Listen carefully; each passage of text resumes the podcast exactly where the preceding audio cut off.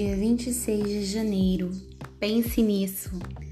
Nunca mais na vida você vai viver exatamente o que está vivendo agora. De que forma suas sensações em relação à sua vida mudam quando coloca as coisas assim, em perspectiva? Existe uma beleza única no que você vive hoje que talvez a sua dor e a sua resistência não te permitam enxergar, mas existe uma oportunidade única de experimentar-se em um cenário que nunca mais irá se repetir.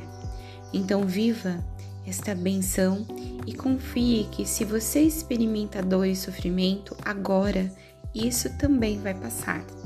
Agradeça pelas coisas boas que você tem hoje, agora mesmo.